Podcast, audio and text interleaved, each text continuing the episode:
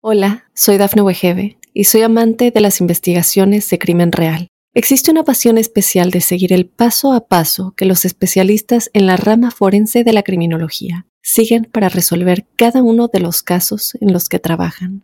Si tú, como yo, eres una de las personas que encuentran fascinante escuchar este tipo de investigaciones, te invito a escuchar el podcast Trazos Criminales con la experta en perfilación criminal, Laura Quiñones Orquiza en tu plataforma de audio favorita.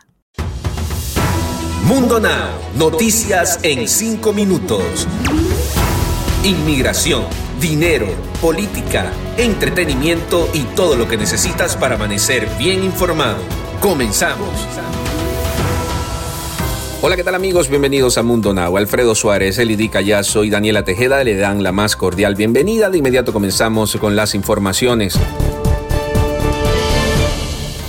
Eduardo Degollado Méndez, de 37 años de edad, fue detenido en Texas por presuntamente ofrecer un Happy Meal a una niña a cambio de sexo. La menor de 14 años, que presuntamente es pariente de Méndez, fue entrevistada en el Centro de Defensa Infantil y según medios locales, la menor describió haber sido abusada sexualmente por Méndez. La niña le dijo a un entrevistador forense que Méndez una vez se ofreció a comprarle un Happy Meal a cambio de un contacto sexual. Al menos 70 bolsas con restos humanos fueron encontradas en una finca del municipio de Tonalá, en el mexicano estado de Jalisco, donde se hallaron supuestamente los cuerpos de al menos 11 víctimas. La fosa fue encontrada a finales de abril, luego de que los vecinos de la zona denunciaron olores fétidos y posteriormente agentes de la fiscalía encontraron en el lugar varios puntos en los que podría haber restos enterrados y dieron parte al servicio médico forense. Una niña de Florida de 11 años luchó contra un posible secuestrador que intentaba llevársela de su parada del bus escolar.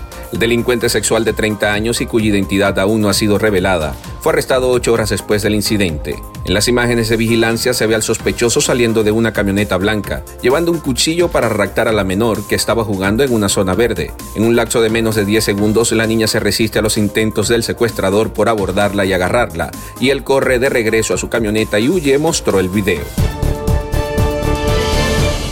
Un violador convicto que salió el pasado año de prisión y que colocaba anuncios en busca de empleadas domésticas que las autoridades creen estaban dirigidos a indocumentadas fue arrestado tras nuevas denuncias de varias mujeres en Rhode Island. Las autoridades identificaron al hombre como Juan Martínez, quien colocaba anuncios en las bodegas, particularmente dirigidos a inmigrantes en busca de empleadas para limpieza e incluso las hacía llenar solicitudes de trabajo.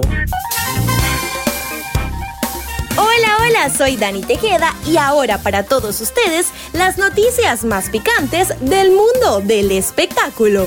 Y es que les presento la número uno la hija de Eugenio Derbez, Aislinn Derbez, salió a la defensa de su hija Kailani, pues la pequeña quiso cambiar de look y le pidió a su mamá que le pintara el cabello como una sirena, a lo cual la actriz accedió, pero al parecer dicha decisión fue muy criticada en sus redes sociales. Al ser cuestionada hasta por reporteros, la actriz sacó las uñas por su hija y respondió, ay Dios mío, yo no he visto ni una sola crítica.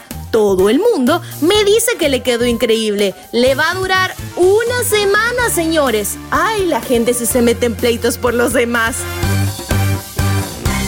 continuar con más noticias, a más de un mes de que Frida Sofía revelara en una entrevista que su abuelo Enrique Guzmán la había manoseado cuando apenas era una niña, ahora el cantante asegura que su nieta golpeaba a su hija, la también cantante Alejandra Guzmán. Esa familia es de locos. De acuerdo con información de El Universal, Enrique Guzmán ha decidido levantar una contrademanda por violencia familiar. Ay, Dios mío, ya que asegura que la joven de 29 años no solo lo amenazó, sino que también golpeó a su madre brutalmente, señores.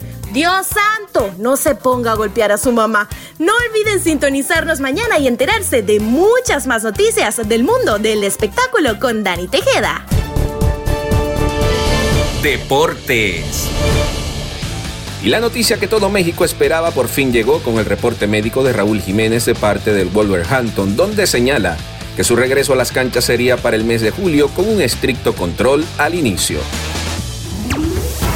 Nos despedimos con esta frase de Mundo Inspira. Ama y sirve a los demás y la vida te amará y te servirá a ti. Recuerda ampliar todas las noticias que escuchaste en este episodio en nuestra página web www.mundohispánico.com y seguirnos en todas las plataformas digitales. Nos escuchamos mañana en Mundo Now.